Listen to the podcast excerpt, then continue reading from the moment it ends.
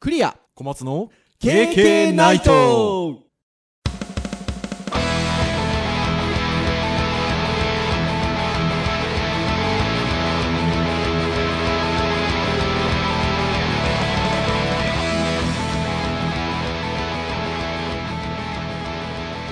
ナ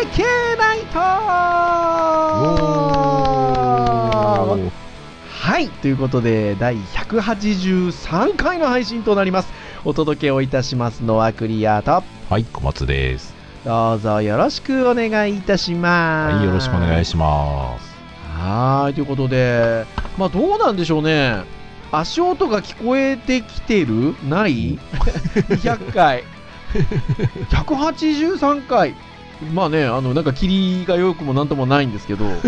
まあでもねあと十数回経てば200回なんですねそうですね。もうなんか150を考えたらもうはるかにこう200に近づいてる感はありいやますー、ね。ほんとそうですね。一応、今今の予定だと、えー7月18日木曜日の配信会が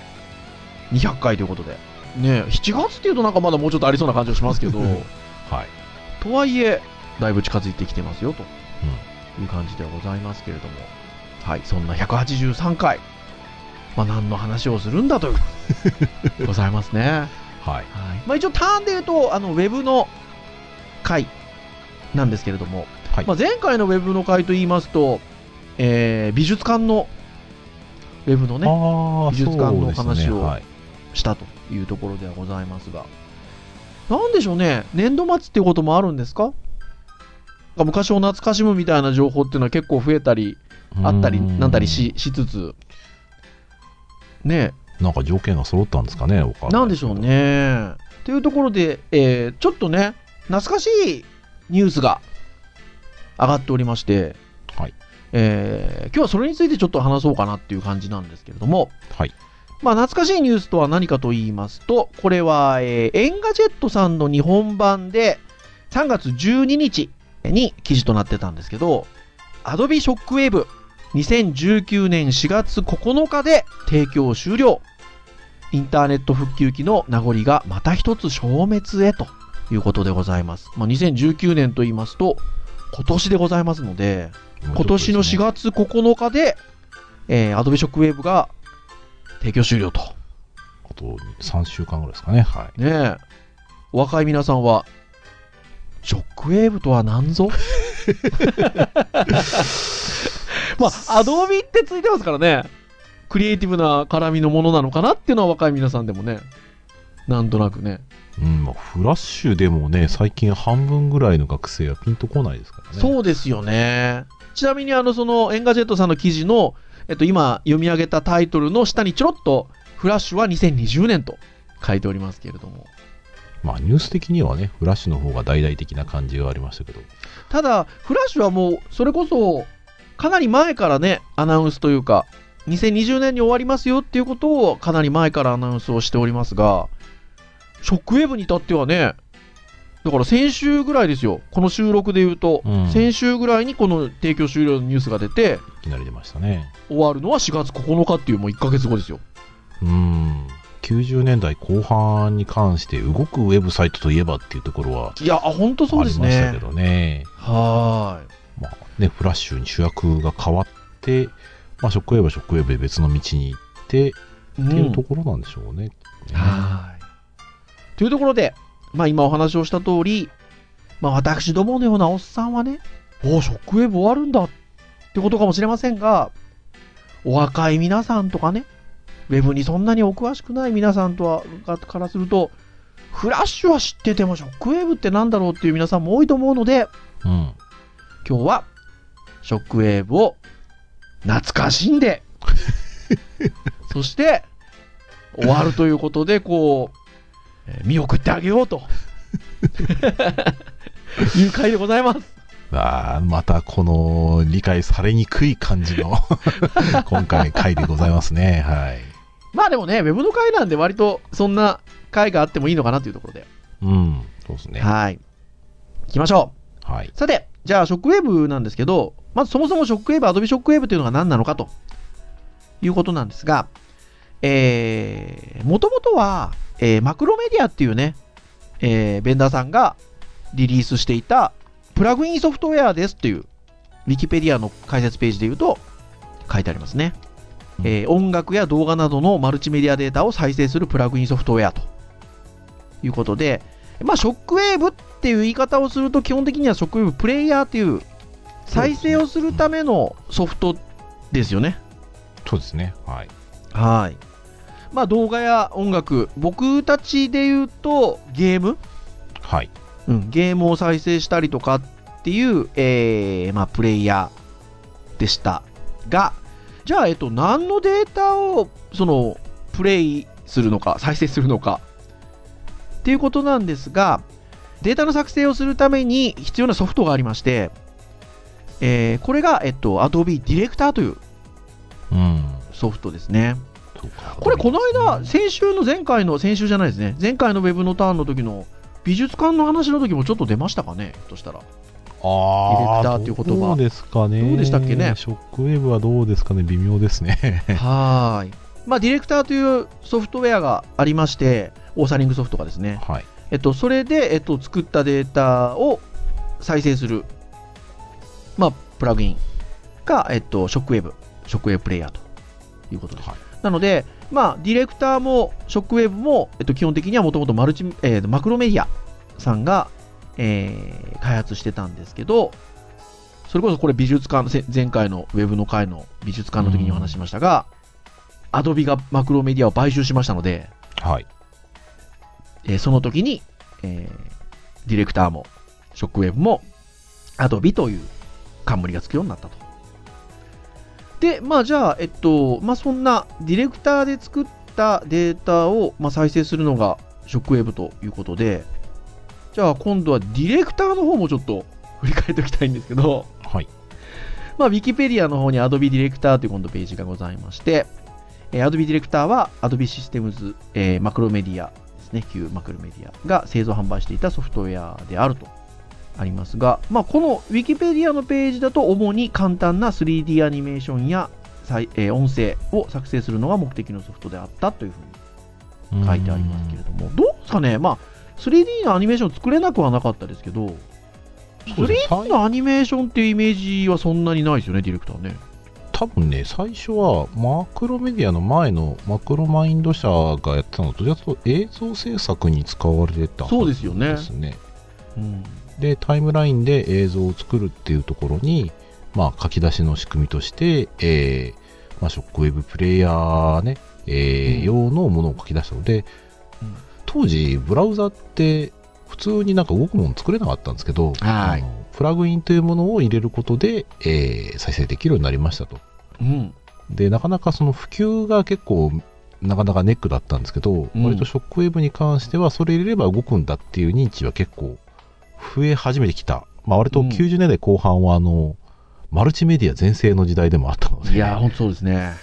まあ、その辺のところでなんですかね90年代は割と映像系90年代後半からそういう、えーウェブ系ウェブうのんそのショックウェーブと、まあ、CD と、まあ、両方なんか広がっていく感じですかね、うん、そうですね。まあ、特に今度、フラッシュが出てきますので、はいあのまあ、フラッシュがどっちかというとこう、ウェブ用のアニメーションツールとして来たので、ディレクターは割と CD ロム的な要素はイメージとしては強かったですよね。そうですね僕も CD ロムの制作の仕事をしていて、まあ、だんだんだんだん CD ロムの仕事がなくなってウェブの仕事がだんだん増えてきたっていう感じで、はい。まあ、ディレクターからフラッシュへ移行していった感じですかうね、ーんそんなところですよね。まあ、一応その、えっと、これは Adobe ディレクターがっていうことだと思うんですけど、えっと、はい2017年1月27日、販売とサポートの終了が発表されたということで、ディレクターというソフトウェアは2年前に、まあ、販売終了してると。小松先生、ディレクターバージョンいくつぐらい使ってたとかっていう、なんかあったりします僕は多分デジタルハリウッドのでデジすタルねハリウッド、はい。 Mac マルチメディア専攻という、うん、えーところで最後6回か7回ぐらいかけて、うん。えーディレクターというソフトをやってたんですがこの頃が確かですね、ディレクターの6.5ですねああ、そうですね。で、一応ここにえっとバージョン履歴があるところで言うと大体そんなもんでしょうね。はい、実は当時割と緩かったんですけど、あのはいディレクターってはい。わかるかなドングルって言ってドあングの、ルね。そう。ハードウェアキーと呼ばれるですね、はい。ハードがついてないとソフトウェアは立ち上がらない仕組みがあそりうまなしてんですよ、ドングル。懐かしい。そうね当時ねあれなんですよね割と緩い時代で、えっとはい秋葉原のほう日曜そ日れで話して大丈夫な話ですかあ大丈夫大丈夫ですよ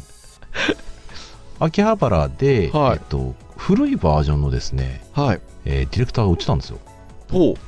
で今だとあ今ってかねそのその後ぐらいだと割ともう古いバージョンってすぐ回収されるようになったんですけど、うん。当時の、えーものって割と古いものがですね割と探せば出てきましてうん。でそれを買って、えーうんバージョンアップすると安いよっていうのがあってですほうほねうほうほうほうほうほうほう。だから僕実は、えっと仕事で触ったことあるのは実はディレクターの4から触ったことがあっとてで、えっと実際自身が持っていたのは5を買ってすぐに、えーバージョンアップしたっていうちょっとはははははははははなんていうこうリスナーにはなかなか響きに くいあいやいやいやいやいやもうほら最初に宣言してますから、はい、でちなみに僕は仕事で使うレベルまではディレクターは使ったことなかったですね、まあ、やっぱりその僕そのデジハリも、えっと、ウェブデザイナー専攻のあうんの福岡校の1期生ということで学んでっていうことがあるのでやっぱね1990年代後半からっていうところで言うと、えっと、フラッシュの方が使う機会多かったので、えっと、さっきね、小松先生、デジハリ、マック、マルチメディア専攻っていうのがあってっていう話をされましたけど、僕、ウェブデザイナー専攻で、ウェブデザイナー専攻でも当時ディレクターを教えてたんですよ。えーで、えっと、小松先生何週ぐらいやってましたっけ ?4 週ぐらいって言いました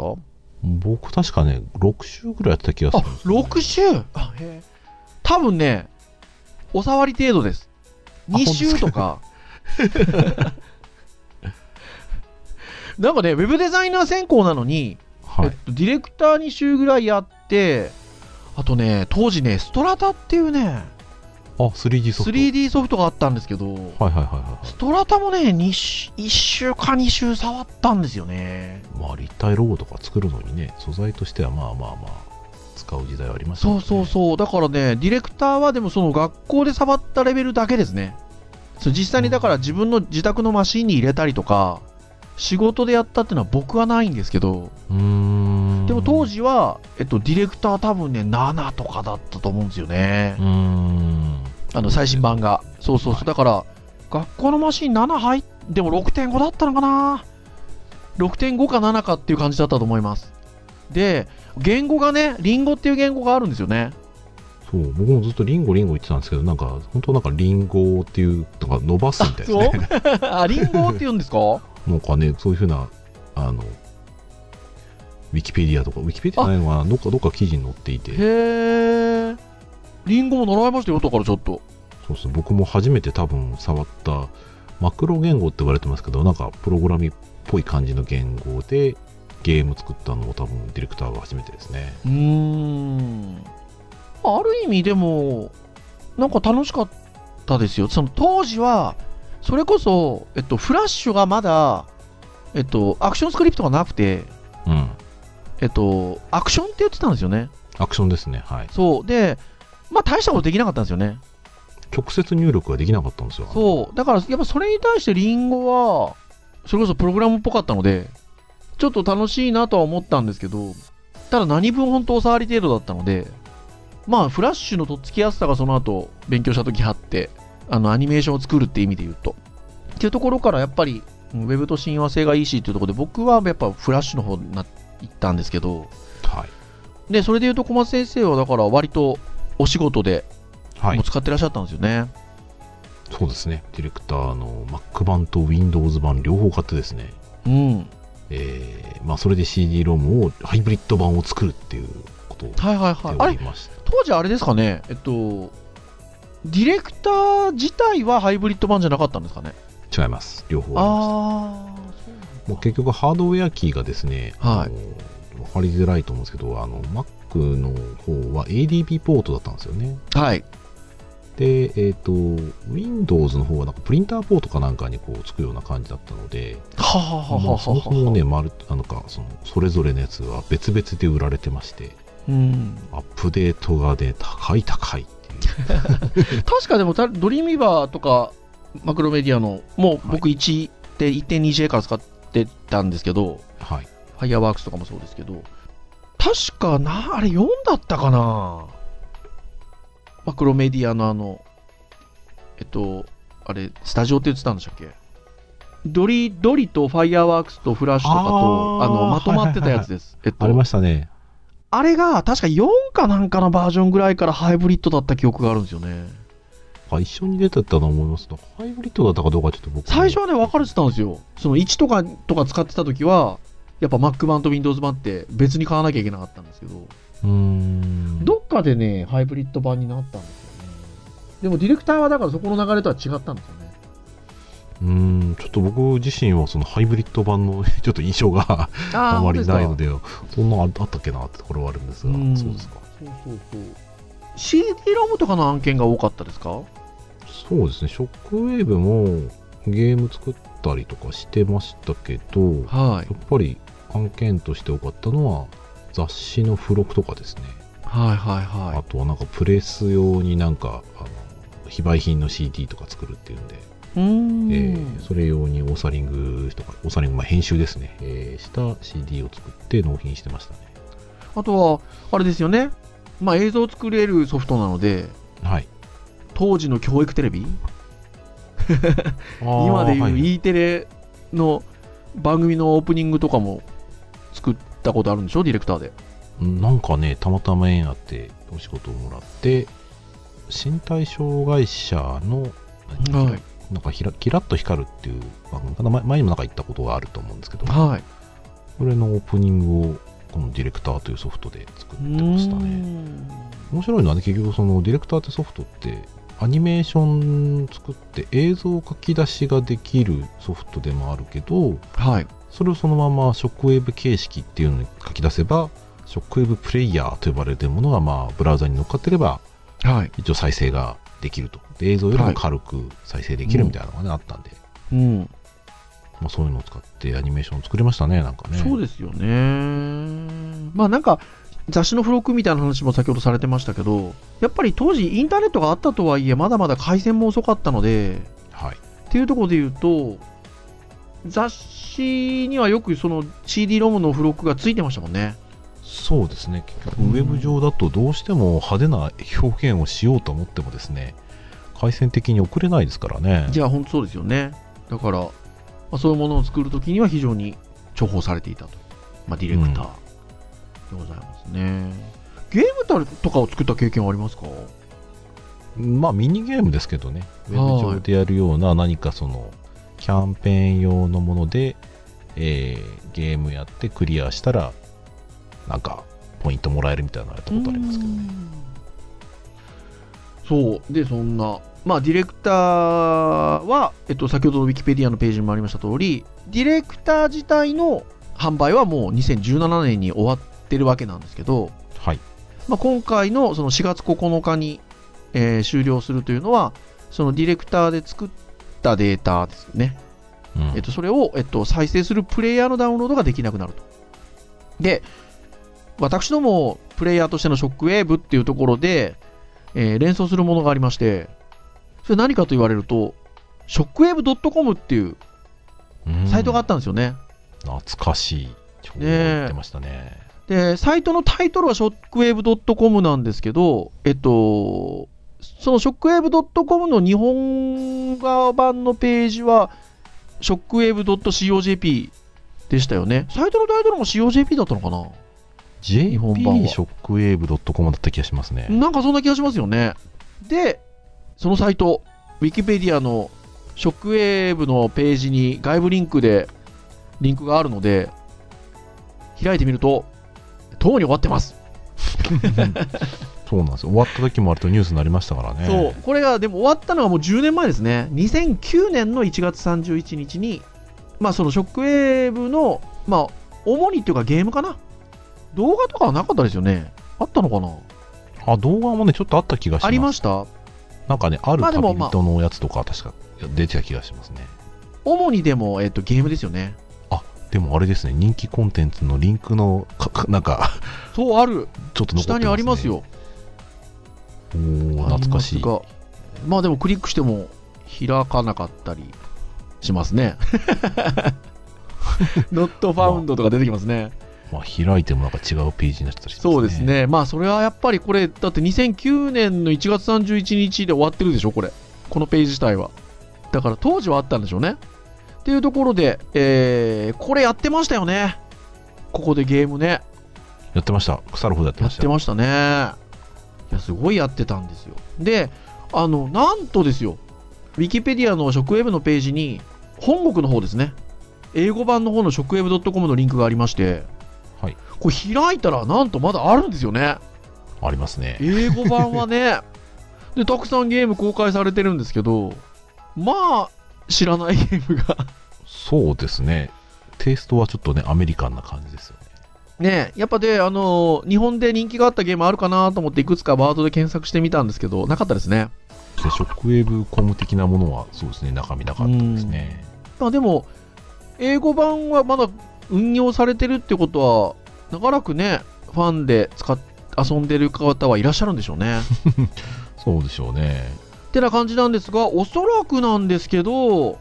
プレイヤー自体の提供が終了しますので、はい。多分このページも閉まるんじゃなかろうかと、英語版の方もね、いよいよ。うん、そうですねうん。財布しないってことは、もう結局、新しくやる人はできないってことっていうことですからね。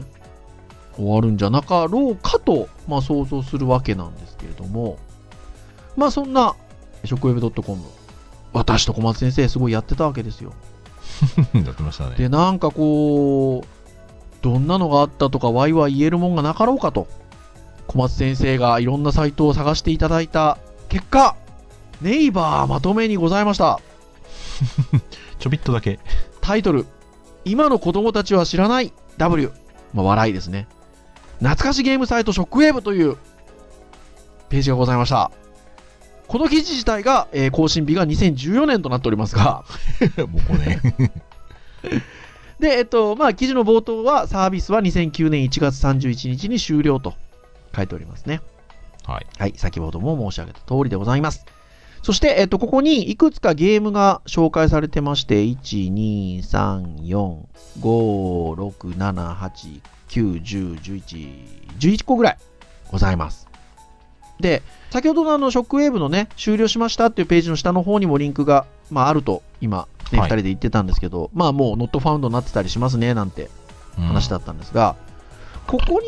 てるやつは割とリンク先あるのかなっていう感じですよね。でもないそもうんもであるすか。ね。一応ありますね。はで、で私、あの、うんはい。私、ちょっとやってみたいと思いまして、えーはい。ショックウェーブプレイヤーをですね、落とそうと思ったらですね、い。はい。なんと Chrome 版ございません。インターネットエクスプロー版と誰が使うんだっていうネットスケープ版のプレイヤーは一応ですね、Adobe から落とすことができまして、すごいですね。まあ皮肉にもインターネットエクスプローラーなら今、ショックウェーブがちょっとゲームできるっていうですね。ああ、だからなのかな。その Adobe の、もともとのエンガジェットの、あはと、いショックウェーブの提供が終了しますよっていううんニュースの記事なんですけど、よく見るとですね、この日をもって、Windows 向けのシェショックウェーブプレイヤーのダウンロードができなくなりますって書いてあるだってね、もうね、確かに IE でしかできないんだったら、Windows ですよね。ああ。 まあ、Mac 向けはね、ちょっと前に終わっちゃってますからねって。いうことですよね。ってな感じで。で、小松先生は収録マシンが Windows であると、はこいの。KK の。ということで、IE のプレイヤーを入れたんですよね、先ほどね。入れましたね、動きましたね。動いたんでしょはで、えっと、私も小松先生もすげえやってたゲームがあって、ここにもリンクが載ってるんですけど、あ、載ってないか。あ、それは載ってない。多分それは小松先生が独断で検索したん だ。えっと、二角取り。い。そうですね、二角取りですね。ここには載ってないんですけど、二角取りっていう麻雀のパイを使ったパズルゲームがあるんですけど、はい。これが公開されてるんですよね。まあ、作った方なんですかね。多分おそらく作った方なんだと思うんですけどでえーショックウェーブプレイヤー版が動くと。で、さっき小松先生遊んでらっしゃったのを見てたんですけど、僕。懐かしいですね。なんでしょうね、あれ、なんでそんなに腐るほどやってたん ですかやってましたよ、僕も。二角取りはその後、あの、ネイティブ版っていうんですか ?Mac の。はい。アップストアで、あの、ネイティブ版もフリーのものだったり、有料版のやつあったので、あー。はい。Mac の中で、あの、ネイティブで動くやつは、いまだにこの僕収録してるこの配信マシーンの Mac にも入ってます。あーっていうか遊べる状態になってますけど。ど。うん僕もロッなんか、スタンダーローンでやってた記憶がちょっと昔ありますね。はーい。でもやっぱり、二角取りっていうと、ショックウェブ .com でうん。やってましたね遊んだってい。うね、はい記憶が非常に大きいですね。うん。まあ、なので、皆さんも、ショックウェブプレイヤーを入れれば遊べる ?4 月9日までそうですね。あの、入れること自体を多分4月9日までしかできないので、入れてしまえば、まあ、もうちょっとはね、遊べるかもしれそなういです。ね。あとなんかあれでしたっけ二角取りフラッシュプレイヤー版も置いてあるんでしたっけあ、なんかそうですね。置いてありましたね。はーい。だからフラッシュだと、フラッシュも2020年に終わりますからね。そうなります、もうちょい遊べますね。はいはーい。ってなところなんですが、じゃあ先ほど言った、えー、ネイバーまとめのところにあるいくつかのゲーム、10個ほどのゲームの中で言うと、まあ、僕はこれやってたんですよ、すごい。ズーキーパー。ああ、ズーキーパーもやりましたね。これもやっぱあのー最初のイメージとしてはショックウェブ .com ですよね。そうですね。なんかショックウェブの今度イメージありますね。ただあのひょっとしたらショックウェブ .com の時代を知らなくてもズーキーパーはその後いろんなもので出てるので、それこそあの、まあ、僕今使ってる iPhone にも入ってますしうん。あの任天堂系のやつでも出てんじゃないですかひょっとしたらああ、そうかもしれないですね。なんか、ねあの、ウェブ版であったりとか、それなんかゲーム性がちょっと違うバージョンがあったりとか、対戦があったりとかっていうのもね、なんかやってましたね。うーんなんですけどこれキテレツさんというところがリリースしてるんですよねはい。なんですけどえっとこれも遊べますねあただそうですね。さっき、はい。フラッシュ版なのかなそうですね。ショックウェブ版ではないですね。そうです。ね。もうあの、インターネット上に上がって遊べるやつも、えはフラッシュ版になってます。うーん。 もうただ遊べますね。そうですねう。ーん。いやー、ズーキーパーやりました。これはパズルゲームですね。そうですね。まあ動物の顔合わせをして消していくような、落ちゲーとは言わないですけど、まあまあ、ぽいような、まあ連鎖ゲーですよね。連鎖ゲームですよね。連鎖系のゲームですよね。まあ、やってましたし、ショックウェブ .com で、まあその他、iPhone に入れてからもやってましたし、多分ね、僕ね、ありえないぐらいやってたんですよね。なんか、徹夜とかしてましたから ね。 いや、ほんとそうですよ。 なんでしょうね。二角取りといいね。どんだけ暇なんだって感じもありますけど。いやー、ほんとそうですよ。で、ショックウェブ .com はランキングが出てましたもんね。確か確。か。確かにね。うはい。んで、えっと、このネイバーまとめの中で言うと、2人がやっぱ、うわ、やってたって言ったのはこれですか、ジップジャンですかそうですね。ジップジャンですね。やってましたはね。いまあ、いわゆる麻雀ゲームみたいなやつですよね。うん。なんかね、可愛い感じのやつで。うん。もう一個ね、なんかね、モンチュの塔とかっていうのがあって、はいはい。それもやってたんですけど、やっぱどっちかというと今の言った普通のジップジャンの方がすごいやってましたね。はい。で、ジップジャンも、えっと、フラッシュ版が遊べますね、まだね。あ、そうですね。これはまた多分はい1年以上遊べそうですね。そう。で、これ、ジップジャンって、えっと、ロボットが出してたんですよね。うん。そあのうですいわゆる映画とか作ったりとかアニメとか作ってる会社ですよね、そうですね。多分どっちかっていうとそっちの方がう有名なんん、じゃイなメージいは強いと思うんですけどそこが出してたんですよねこれもめちゃくちゃやってたんですよねまあでもロボットうんさんのはね、映像にせよゲームにせよクオリティ高かったですね。高いですねやっぱねまあ他はちょっと僕はそんなにハマってはなかったですけどはい。まあタイトルだけ見るとね爆発五郎とかね、うん、聞いたことありますねう。ん、あとモアイ回しとかねワイマーシャはね、そうですね、フラッシュとかでもなんかいろいろ出てましたうね。ーんこの辺りはやっぱり有名でしたよね。が、まあ、この辺のゲームがもともとスタートしたのがショックウェブ .com というところで終わるとうんいうところでございます。まあでもなんか一時代を作ったけど結局ウェブがメインというよりかは、はい最と最初のね最盛期の頃で動くものって言ったらもうショックウェブっていうのは非常に強かったんですけどうん。もともとマルチメディアなソフトウェアだったので、うん。まあ、そこだけにとどまらず、うん。まあ、できるということでウェブはどちらかというともうフラッシュにね移行して、でまあショックウェブはショックウェブで実は再生処理とかですね一時期のフラッシュの 3D 表現をするにあたってですね対抗馬としてこのショックウェブの 3D っていうのがあったんですけど、コンパイルされたデータが処理が早くてですね良かったんですけどあれですよね、まあでも細かい話で言うと、フラッシュはベクターだったけど、ビットマップでっていうことですよね。そうですね両方とも当たりねの感じもあるんですよベクターもベクターも扱えたんですけど手はい話ディレクターはビットマップで扱われてたのとはい。あとは、ね、フラッシュはインタープリタ言語だったんで、はあい。の処理がやっぱりどうしても分かりやすいけどちょっと遅いっていうところがありましたね、うん僕もねすっかり離れてしまいましたが年数的にはねフラッシュに比べたらかなり短いんですけどはい。まあ僕のこう青春の中ではかな りウェイトを占めた言語でありソフトウェアでしたね。ねえ。まあ、ショックウェーブが今年の4月9日で、えーフラッシュがいよいよ来年、2020年ということで、マクロメデ ィア。いよいよですね。まあ、ファイアワークスはもうとうにないので、そうですね。名前が残ってるのはドリームイーバーですかね。そうですね。うんアニメート CC もね、フラッシュから名前変わって、まあ、ちょっと役割が少しずつ変わってきた感じがありますからね。そうですよね。はい、というところではございますが、まあ、ぜひ、最後に紹介したようなちょっと名前が出てきたゲームは、一部、まだ遊べるものも多いので、ちょっとぜひね、遊んでみてもらいたいですね。 まあね、今のスマートフォンゲームに比べると、まあちょっと、あの、初めて見る方はね、なんかこう感動はないかもしれませんが、当時の僕らからしてみたら、こう、心ときめくゲームたちで した。うーん、土俵でございます。はい。ということで、ショックウェーブへの惜別といたしたいと思います。はい。はい。ということで、以上といたしましょうかね。KK はいナイトは毎週木曜日に配信をいたしております。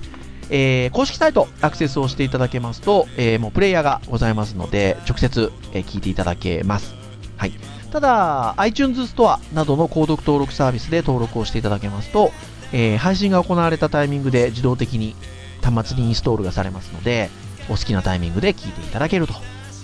うことでございます。では、次回184回でまたお会いいたしましょうかね本日お届けをいたしましたのはクリアとはい、小松でした。それでは次回184回でお会いいたしましょう皆さんさようならさよなら。